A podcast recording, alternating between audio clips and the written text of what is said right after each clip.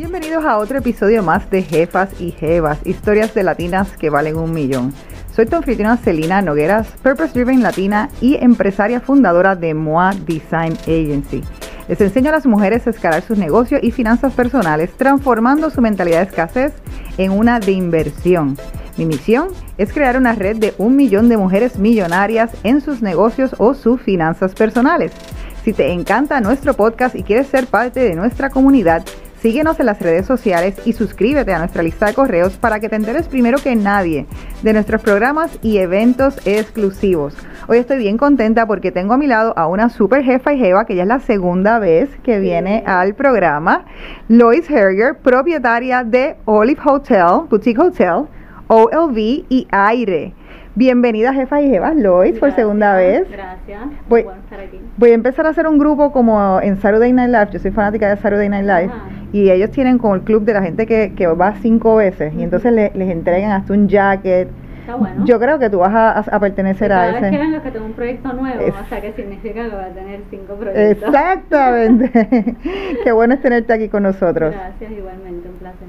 En el día de hoy, los que eh, sepan sobre Lois o quieran saber más sobre su historia, nosotros grabamos, pueden buscar otro de nuestros episodios donde ella narra cómo fue su historia desde marketing, Sí. que estudió marketing y se desempeñó como brand manager, y entonces hizo incursión en el mundo de los hoteles. Pero como bien está diciendo, está, eh, estamos entrevistándola en el día de hoy porque hoy queremos hacer un podcast temático específicamente dirigido al tema de la hotelería Correcto. y de la inversión en la hotelería. Así es que me gustaría que demos un poquito de contexto y me cuentes un poco cómo fue que te, cómo fue tu journey que entraste en los hoteles y particularmente, pues como esto es un podcast que habla de dinero, pues queremos saber cómo fue económicamente también para ti desde Claro. sus comienzos. Sí, pues mira, eh, comencé hace más de 10 años y mi primer entrada al mundo hotelero fue a través de administración de hoteles. ¿verdad? En ese momento no tenía la capacidad, la inversión eh, de comprar una propiedad, un real estate y, o, y o una operación o de construirla, así que empecé administrando un hotel existente. ¿verdad? En, en, en este tipo de podcast que me, me encanta, que das muchos tips y ¿verdad? le explicas a la gente cómo poder desarrollarse en ese ámbito, eh, muchas veces podemos buscar propiedades de personas que ya no quieran operarla, ¿verdad? Ya sea por el tiempo que llevan en el negocio, hay hoteleros que llevan 20, 30 años y les encantaría que alguien llegara a su puerta y te dijera, mira, te compro la llave, te pago una mensualidad y, ¿verdad? Ese paso que nosotros hicimos durante tres años nos puso sólidos en el sentido que aprendiste de algo que no sabías, ¿verdad? Una industria que no sabía. Te dio tiempo para ahorrar, para después hacer tu proyecto a plenitud. Y, y también como a, a entender un poquito el negocio en términos de qué es lo que deja más profit, ¿verdad? Este, qué es lo que te gusta, te gusta correr restaurantes, te gusta correr eventos, te gusta la parte hotelera. Entonces empecé como administradora de, de hoteles. Y en ese, en ese momento, eh, que no, tú no venías de la industria de hoteles, o sea, tú Sí. venías experiencia de, en el- lo que se llama retail, ¿no? Eh, Correcto, de, mercadeo, de mercadeo. Eh, ¿Qué fue lo más que te chocó, lo más difícil que se te hizo? Pues yo te diría que lo más complicado es el manejar un grupo de empleados, ¿verdad? Este, para mí era muy fácil la parte de mercadearlo, de crear un concepto, pues eso era como mi naturaleza, ¿verdad? Pero en, ese momento me di cuenta, yo trabajaba para corporaciones y para empresas, que ahora ya yo, yo tenía sobre mi cargo 30, 40, 50 empleados y nunca me había pasado, ¿verdad? Siempre pues trabajas en una corporación, recibes un salario, no tienes X, preocupaciones. Cuando- departamento de recursos humanos. no, tú no- exacto. tú no tienes que bregar con tú eso. Tienes que conocer las leyes laborales. Eh. Eres responsable por el income de ellos también. O sea, tienes que Ujú. tu negocio general para tu, ¿verdad? Darles una paga y unos beneficios. Este, problemas de empleados, compañerismo, crear la cultura, motivarlo, este, entrenarlo, ¿verdad? Todo el, el 360 Ujú. de tu tener un negocio, pues a mí en esa parte estaba crudita, ¿verdad? No pensaba que todo el mundo estudió su carrera y ahora, ¿verdad? Estaban dedicados y 100% motivados en eso y te das cuenta que no, que tienes que crear ese ambiente, esa cultura, ese entrenamiento, entonces conocerte las leyes que puedes, que no puedes hacer como patrono. Esa fue la parte más complicada para mí. Y cuando lo fuiste a comprar en ese, en ese momento o a comprar la llave, ¿cómo es ese proceso de comprar la llave? Eso es un proceso de negociación directa Correcto. y ahí tú vienes con cash. Eh, ¿Cómo es que usualmente funciona? Eh, ¿Tú pediste un préstamo para eso? Sí, yo hice una mezcla. en ese momento una llave podría ser entre 100 y 150 mil, en ese caso la de ese proyecto, y le pedí, puse 50 y le pedí al banco 100. Ellos vieron los financials, piden cierta información porque quieren saber, ¿verdad? Este, pero puse un dinero que también el banco ve, Goodwill. ¿sabes? Skin in the game, ellos están poniendo algo, ok, este, ese dinero ya genera, entras al otro día, tienes, ¿verdad? Tienes un huésped pagando. Entonces, en ese caso, ¿verdad? Como consejo, todo depende de lo que haga la, ¿verdad? El, de lo que genera el negocio que tú quieras adquirir. Si ese negocio, ella ya está generando, vamos a ver un número, 5 mil dólares mensuales y tú le ofreces los mismos 5, pero no tienes que trabajarlo, es atractivo, claro. ¿verdad? Le ofreces un poquito más, más atractivo. Y en ese sentido, entonces, eh, ¿cómo se dan, lo empiezas a generar los números, pero tú estabas allí y, y yo sé, porque conozco la historia del proyecto, que tú entonces empezaste a transformar el espacio, o sea, cuando tú compras eh, nuevo. Todas esas inversiones que uno hace, eh, al tú comprar la llave, tú estás libre, o sea, es, un, es un riesgo que tú estás tomando sola porque tú lo único que le pides al, al, dueño es simplemente que tú le pasas una, una mensualidad. Correcto, eh, todo es una negociación, la verdad. Tú puedes negociar también mejoras en la propiedad y eso al dueño le conviene porque es el dueño del terreno si tú le dices yo te voy a poner pisos nuevos, te voy a mejorar los aires acondicionados, son cosas que el dueño va a ver como una inversión a su propiedad.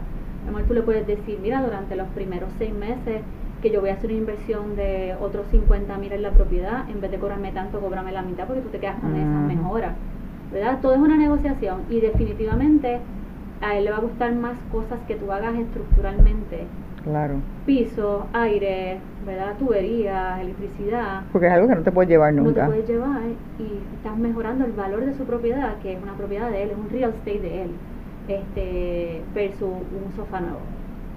Y entonces, ¿cómo transicionaste de ahí? ¿Llegaste a comprar esa propiedad o cómo fue entonces tu primera compra? Sí, súper interesante. Eh, tres años de ahorro, ¿verdad? Y, y estuvimos hablando un poquito sobre la parte de ahorro es a veces como un proceso lento, ¿verdad? Y no se desespera y adquiere todas las cosas al, día siguiente, pero sí durante tres años eh, ahorramos bastante, ¿verdad? Estuvimos todos los años con unas metas de ahorro y entonces ahí nos fuimos con, con un capital propio al banco para entonces abrir lo que fue Olive Boutique Hotel. Es que lo que estabas diciendo, ¿no? Tener el The Game in the Skin, ¿no? Sí, eh, sí, fuimos al banco y le dijimos, mira, logramos ahorrar un millón de dólares ¿entiendes?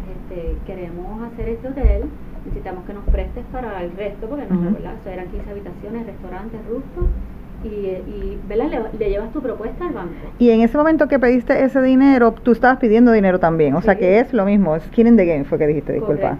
que es que yo te estoy dando un dinero, pero entonces te estoy pidiendo otro, otro dinero. Eh, ¿verdad? Se pueden llevar, dejar llevar por por ciento, ¿verdad? Si tienes el el 20% de lo que cuesta el proyecto o la adquisición de la tierra es un número atractivo para el banco, 20, 30%, se ve que, ¿verdad? Que tienes como un por ciento razonable. Si tienes el 50% del costo, puedes sentarte a escoger el banco que quieras y que quieras porque tienes bastante, pero un 20% es saludable. Y en ese caso, cuando hiciste entonces Olive, eh, Olive era una propiedad que existía ya y estaba temperada a eso o tú la transformaste? Este, hay variedad ¿verdad? De, inversiones. En el caso de Olive, era una propiedad que tenía seis oficinas y un salón de belleza. Entonces la transformamos completamente. Nos, nos tomó como un año aproximadamente remodelarla.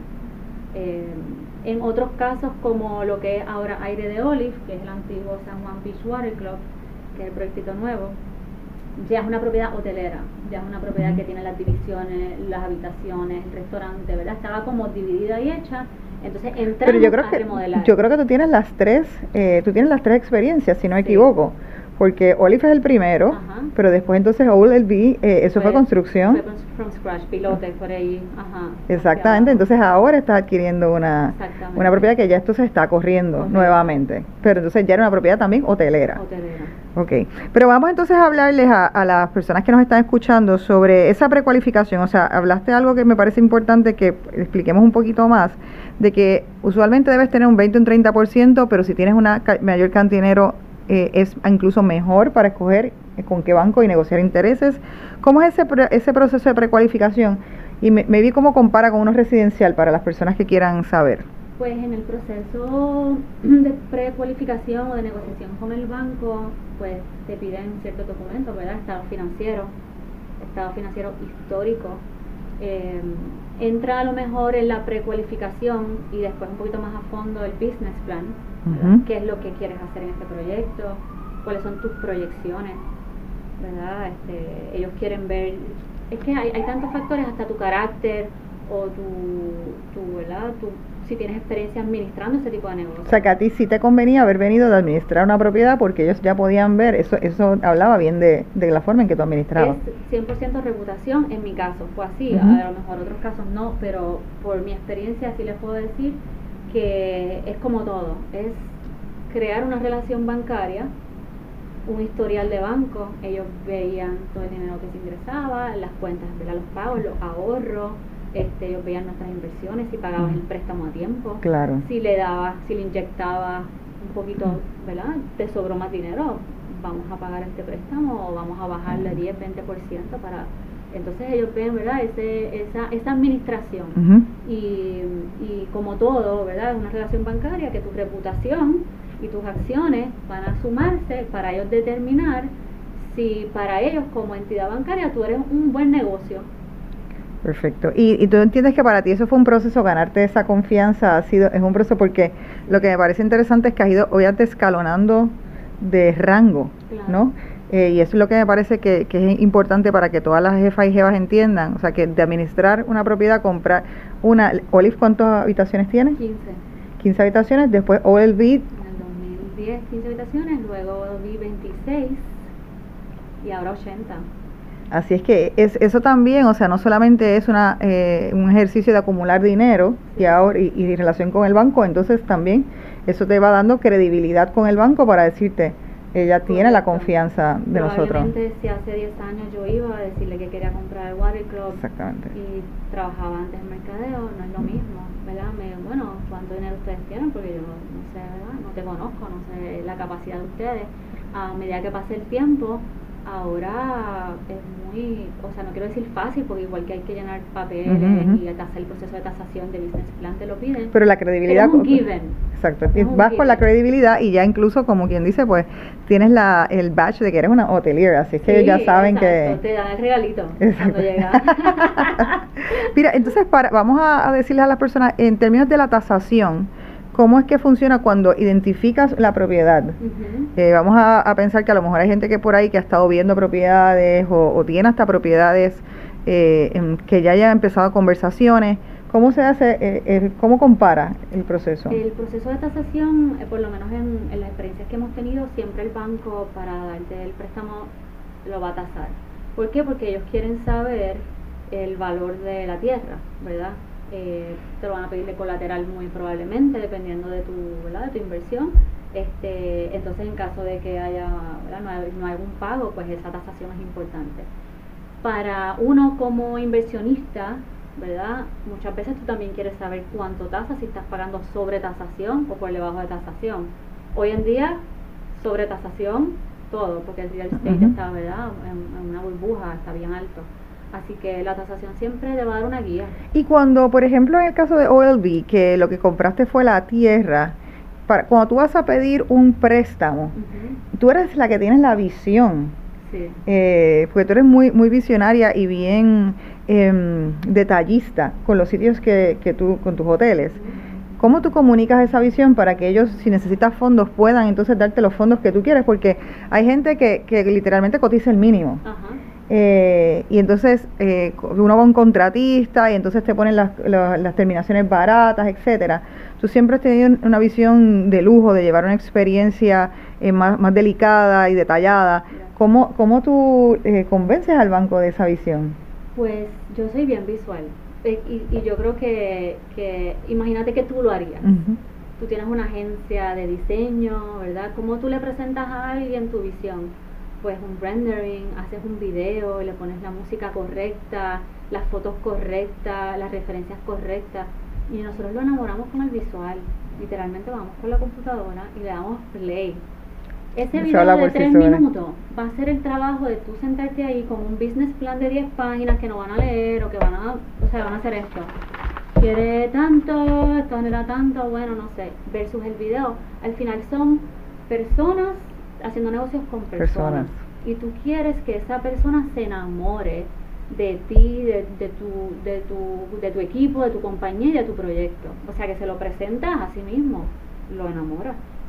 Me parece genial. Y yo creo que eso, eh, across the board, eso para, para toda persona que quiera hacerle de un plan de negocio, para cualquier tipo de negocio, eso que estás diciendo es importantísimo. Sabes que últimamente me llegan resúmenes, es una nota aparte, pero me llegan, me llegan resúmenes y los que quiero ver son los que tienen gráficas y son como, antes, ¿verdad? El resumen llegaba en la hoja en blanco. Es correcto.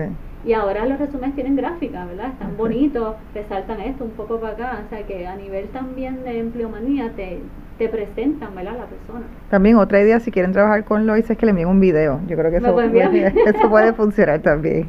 Mira, ah, ya que estamos hablando de la parte de los préstamos y el banco, vamos a seguir en esa línea.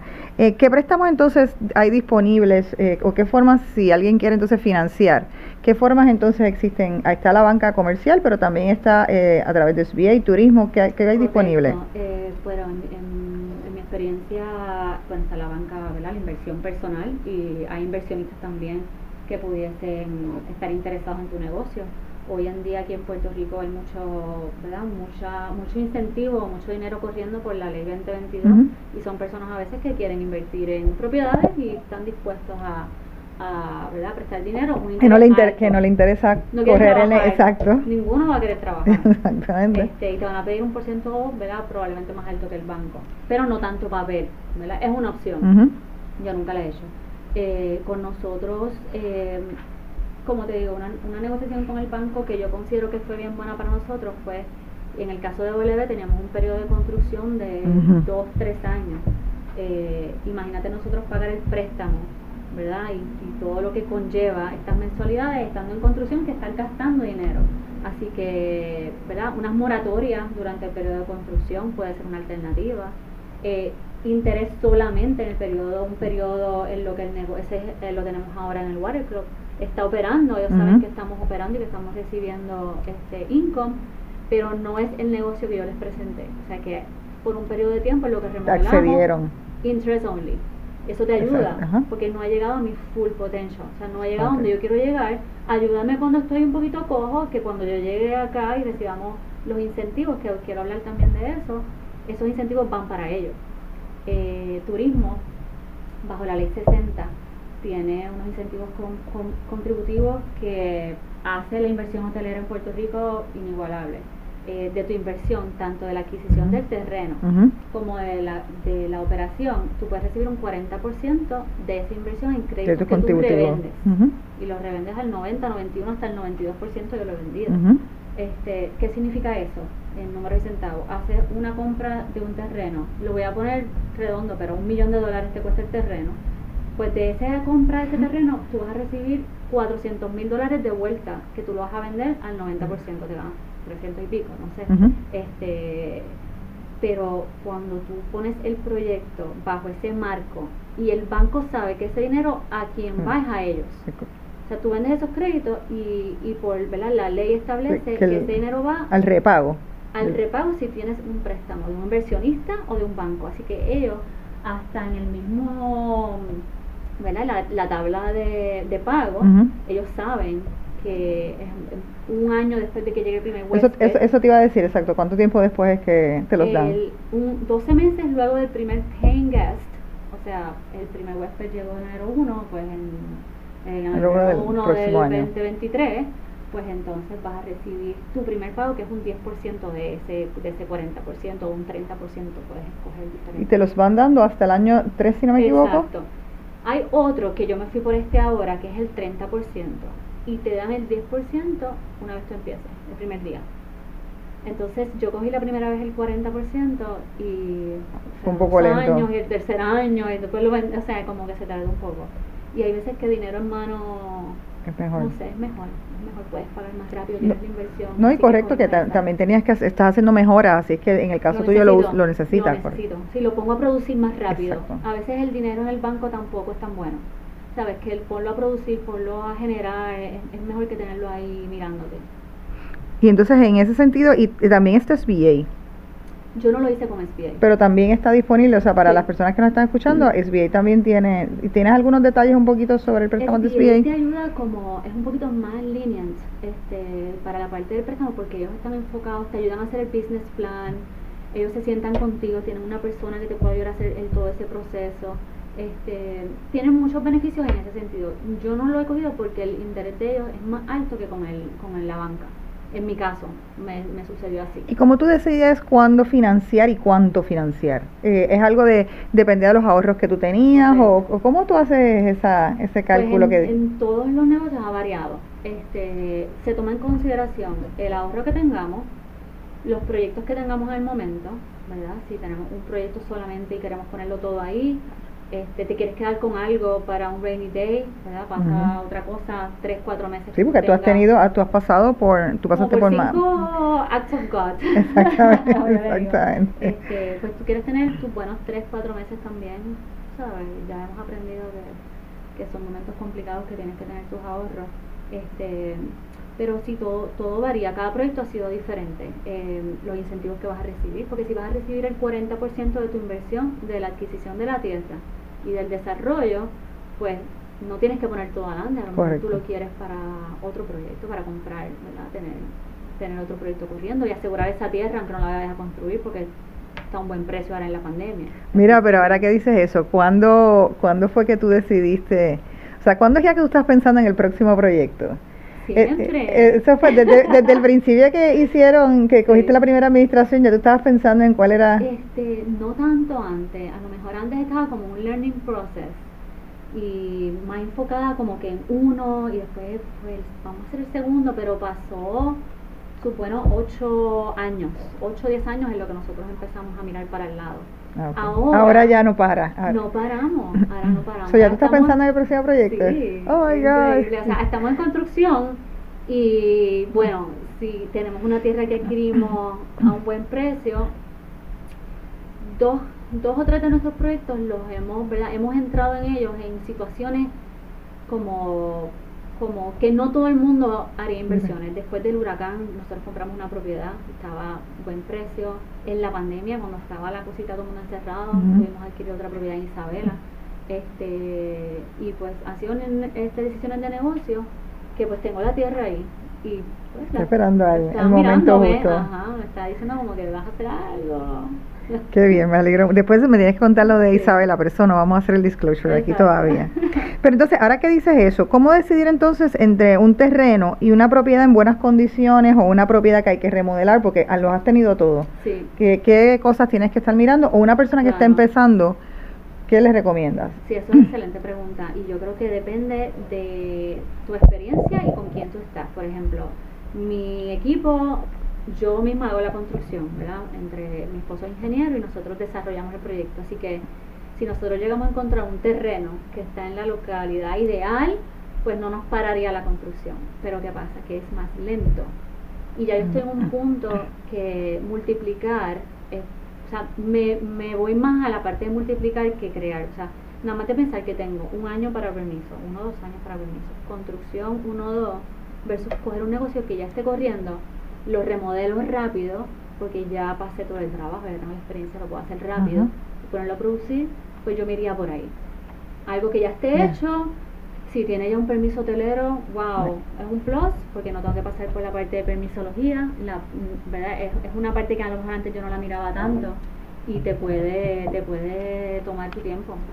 Es más, o sea, mira en, el, en la zona, si es una propiedad comercial, turística, eh, si, no, si no está en una zona este, turística, comercial turística es lo ideal. Comercial Eh, turística sería ahí. Claro, porque puedes hacer mucho más cosas. Si es un área, si es un área, qué sé yo, que no, no tiene calificación todavía, es bella al frente de la playa, pero de repente te encuentras que no, porque hay que hay ahí tinglares o no, pues es un área protegida, no lo puedes hacer, imagínate. Mira, hoy en día, eh, con la cosa de los Airbnb, que interesantemente tú, tú, no, tú no estás en ese, en ese mercado, Mm. ¿verdad?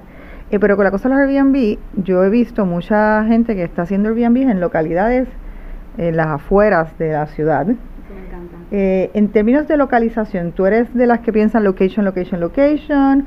¿O cómo, cómo tú decides la... Depende del proyecto, pero por ejemplo, ese tipo de experiencia vete al monte, vete a Utuado, al lado del cafetal, vete al yunque, vete al lado del rito, porque eso es lo que está vendiendo.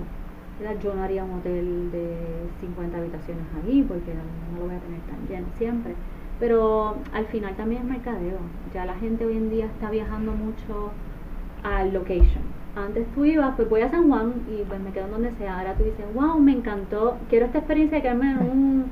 En, medio de la nada encima de un árbol, en este nido, allí, y entonces ¿dónde es que queda? Pues voy allí. No, y yo, yo me he quedado en algunos Airbnb de ese tipo que describen así, que las fotos son espectaculares y para llegar ahí lo que estás pasando por una barriada que jamás te imaginabas. Exacto, que pasa ahora también.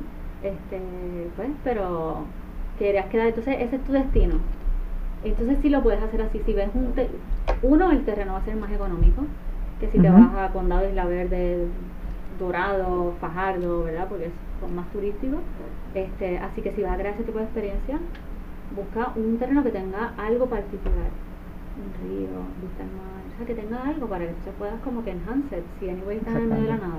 Sí, yo creo que ahí eres, tú eres buenísima generando esos conceptos, así que yo creo que eso es algo que tú debes darle tips a la gente de eso, porque hay veces que las cosas carecen como de una de un concepto y yo creo que tú lo has hecho muy bien con lo con los sitios que estás haciendo y ahora entonces con el más reciente que, que adquiriste, que es tu primer hotel frente a la playa per se. Sí. Sí, y entonces, ¿cómo es el, el approach de, de, ya entonces le cambias, estabas en, el área de condado, los tienes uno al lado del otro, son distintos como quieras, eh, pero entonces ahora frente a la playa es otro es otra dinámica, y Isla Verde también. Isla Verde que nunca había, no tenía nada allí. Este, yo apuesto a que tú hagas renacer de Isla Verde. Sí, yo, es que antes cuando, o sea... Ajá, me recuerdo. Claro. Hace como unos cinco años. Hace unos añitos atrás. Es que cuando yo venía de la universidad y era que se jangueaba en ah, ese hotel, en ese rusto, que era como el el rooftop más in. Me recuerdo. Este, o sea que subir por ese, subir por ese ascensor azul. Azul y con el agua y me subí allá arriba y va a la fiesta. Este, yo Esa es una vista espectacular. Es un, probablemente fue el primer rooftop en Puerto Rico. Y fue el primer boutique hotel también. También. Sí, sí, sí. Que hace mucho sentido con relación a lo que ustedes hacen. Yo tuve mi primer date allá arriba, con Fernando, con mi esposo. Oh. Como llevamos 15 años. Sobre, yo, ¿Tú te recuerdas cuando tú me trajiste el primer date en esa mesa y está ahí? Como que fue increíble que estaba de nosotros. Qué chulo, me encanta.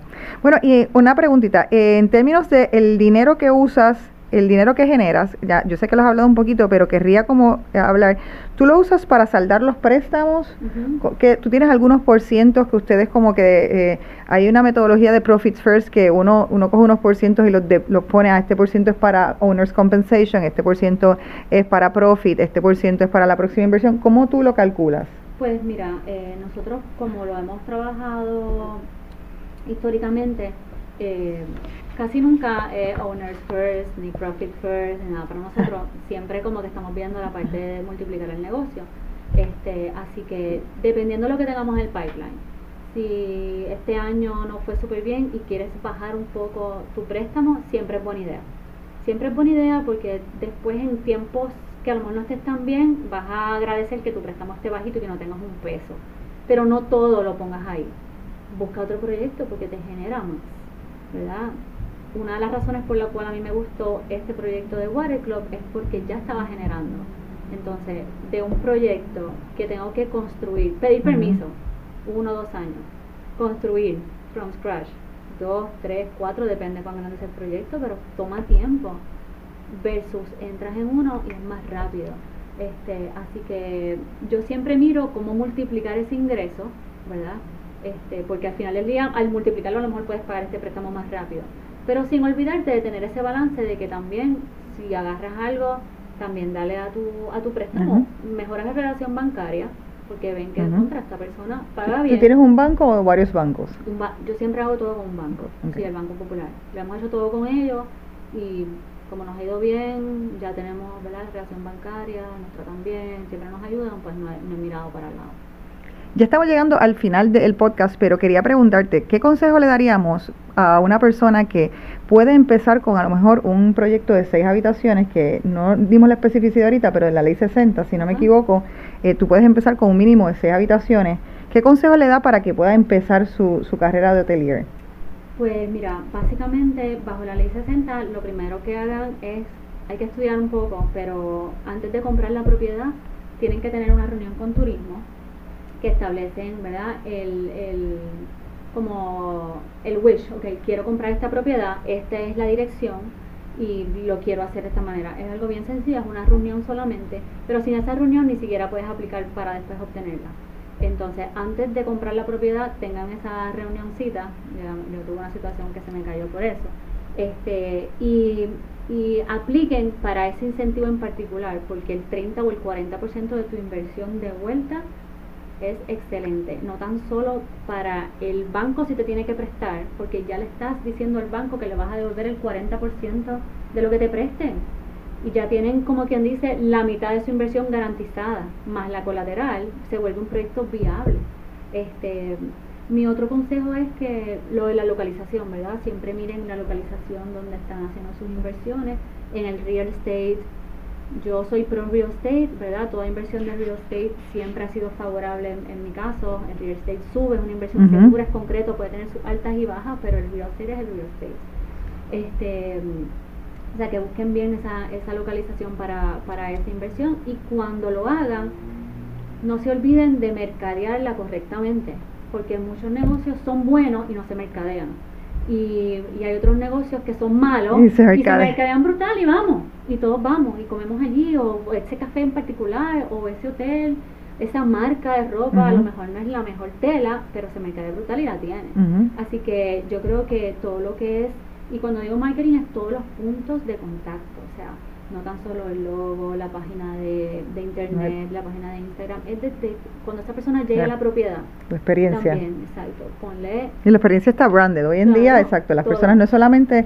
Por eso, eso a veces a mí, me, a mí me está curioso que hay, hay veces que las personas vienen aquí, ah, quiero hacer, quiero darle un refresh a mi marca y quiero hacer el logo y unos elementos gráficos y yo, sí, pero para la para la necesidad que tú tienes, tú necesitas más cosas, tú necesitas generar una experiencia, necesitas tener cuál es tu diferenciador, o sea, hay otras cosas que una marca solamente, si no hay una idea detrás y un concepto, es difícil, ¿me entiendes? Entonces yo creo que cuando dijiste lo del concepto, ¿verdad? la temática, el concepto, porque de ahí sacas todas las otras cosas, ¿verdad? Si tú, si tú sacas que tu hotel o tu experiencia que tú quieres darle a tu huésped de esta manera, ¿verdad? un cafetal y estás rodeada de café, pues esa experiencia de que llegan, tú lo vas a recibir y pueden hacer su propio café y recogerlo y tienen ahí una persona que va a ir y les van, ¿me entiendes? Como que vas a girar todo tu concepto alrededor de esa propiedad que encontraste al lado del cafetal.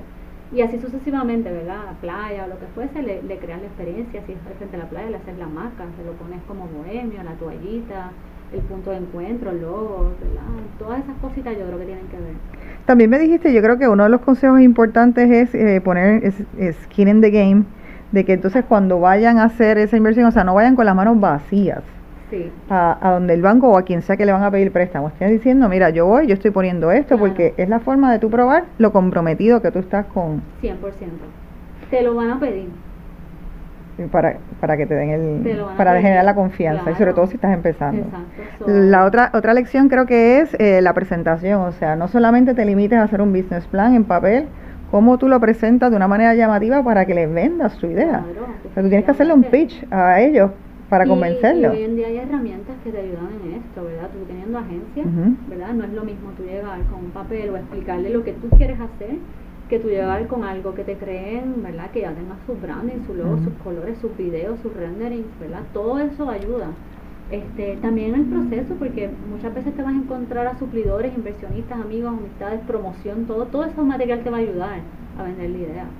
Y por último, algo que hubieras hecho distinto, que en el proceso que hiciste, que a lo mejor tuviste así como que eh, algún tropezón y que hubieses dicho, ah, mira, yo lo hubiera hecho de esta forma, o entiendes que la forma que, que lo hiciste completa te funcionó? En realidad, durante el proceso metes la pata mil veces o sea, eh, pero no significa que por eso dejes de hacerlo. A lo mejor eh, al principio nosotros, es que al principio yo manejaba el restaurante, vendía la boda yo misma, le vendía la boda a la novia, este, hacía Eran los, eventos de playa. El evento de playa, iba, hacía mesera a veces, este, y bueno, obviamente ahora mismo lo voy a hacer yo diferente. Yo ahora, nuestros proyectos, yo separo lo que es comida y bebida y busco una concesión que sea experta en esa área. Y buscas también un nombre, usualmente. Que te ayude, porque entonces, por ejemplo, si Aire de Olive, yo me junté con Yoko, eh, en OLB me junté con Mario Pagán, entonces, este, o sea, no, al no hacerlo todo y buscar a una persona experta en esa área, uno te eleva la parte culinaria, que no era mi fuerte, y te hace concentrarte en lo que tú eres bueno, ¿verdad? Yo soy buena en hotelería, no necesariamente en la parte de F&B corriendo, que es otro negocio completamente diferente, tener un restaurante. Entonces, y los costing y todo. Un experto en esa área, te ganas menos, ok, no hay problema, pero tengo una persona que corre eso y tú te dedicas a lo tuyo. Pues muchísimas gracias Lois por todas estas lecciones que nos has dado en el día de hoy. Espero que sean de mucho valor. Te felicito siempre, sabes que soy una de tus super fans. Eh, me encanta todo lo que estás haciendo y creo que es eh, súper valioso ver un ejemplo de una mujer que ya va por su tercer cuarto, tercer, bueno, tercer hotel, quinta propiedad. Quinta propiedad eh, y que ya sabemos que no se queda ahí y tiene otros en la mirilla, así que eso nos debe inspirar a todas, así que gracias. Sí, gracias a ti por, por dar la plataforma y, y te felicito porque todo lo que veo que estás haciendo, ¿verdad? Para como dar con, no todo el mundo a veces decimos, pero ¿por qué en Puerto Rico no salen más hoteleros, más empresarios? Y muchas veces vemos que pues, no hay educación, ¿verdad? No hay nadie diciéndote, pues lo puedes hacer así, te abre un poquito el camino. O sea, yo creo que tú has sido la persona que ¿verdad? se ha dado la tarea de abrirle los ojos a muchas chicas, a decirle, mira, y yo creo y creo que hoteleras mujeres, o sea, es sumamente importante porque eh, conozco otros hoteleros, pero esa, esa industria está bastante dominada por gente mayor también. Exactamente, hay gente de, tradición y de años. Sí, eh, yo voy a cualquier cosa hotelero y eso es puro pelo blanquito y es como que extraterrestre. Y, así, y, por, y por eso es que me da así, me, me, me alegra mucho y es mi misión poder, poder hacer este foro. Así que muchas gracias a todas las que nos sintonizaron en Jefas y Jevas. Eh, otro episodio más de Mujeres Latinas que valen un millón. Nuestra misión es empoderarte e inspirarte a que puedas ser libre financieramente. Para nosotros, la independencia financiera es materia de equidad de género. Así que no te pierdas nuestros próximos episodios y gracias por sintonizarnos. Gracias por escuchar otro episodio más de Jefas y Jevas, historias de latinas que valen un millón. Si te gusta nuestro show, la mejor manera de mostrar apoyo es dejarnos un review en Apple Podcast o Spotify y compartirlo para que le salga a más mujeres. Tu reseña nos permite ser descubiertos por otras latinas poderosas como tú, interesadas en lograr su independencia financiera. Tenemos sobre 50 episodios de mujeres con facturación millonaria listas para contarte sus historias de éxito y fracaso. Si eres de las que quieren enterarte primero que todo el mundo de nuestros eventos exclusivos, recuerda suscribirte a nuestro newsletter. Y para encontrar más recursos valiosos como este, blogs y webinars, puedes accesar a nuestro website jefasyjevas.com. Gracias por sintonizar y recuerda que la independencia financiera es materia de equidad de género. Hasta la próxima, jefa y jeva.